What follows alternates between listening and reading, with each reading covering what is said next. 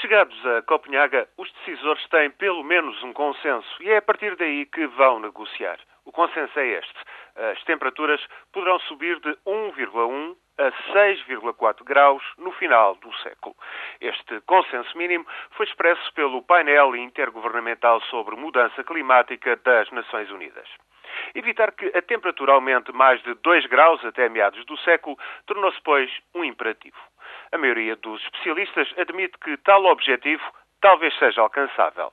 Falta, no entanto, acordo sobre como pagar os cortes essenciais nas emissões de gases com efeito estufa.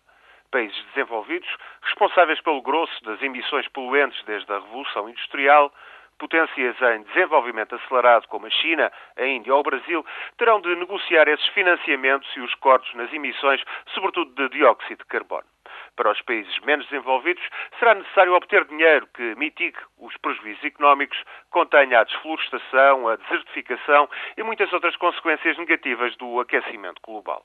Mesmo que tudo isso custe 1%, ou mesmo um pouco mais, da riqueza globalmente disponível, é claramente um projeto, uma empreitada necessária e realizável.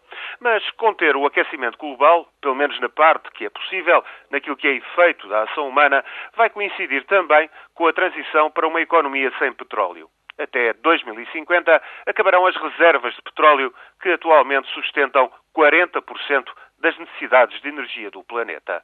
Soma-se a isso a escassez crescente de água, o esforço para alimentar uma população mundial a caminho dos 7 mil milhões de almas. E temos claramente pela frente uma época de transição, uma época turbulenta, violenta. Nem nós, nem nossos ascendentes mais diretos, ninguém tem muito de que se orgulhar.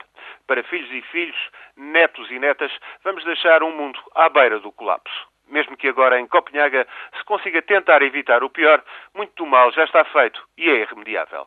Das florestas tropicais às calotas polares, a devastação é aterradora. É esta a triste verdade, a pior das heranças, a desgraça que irá atormentar as próximas gerações.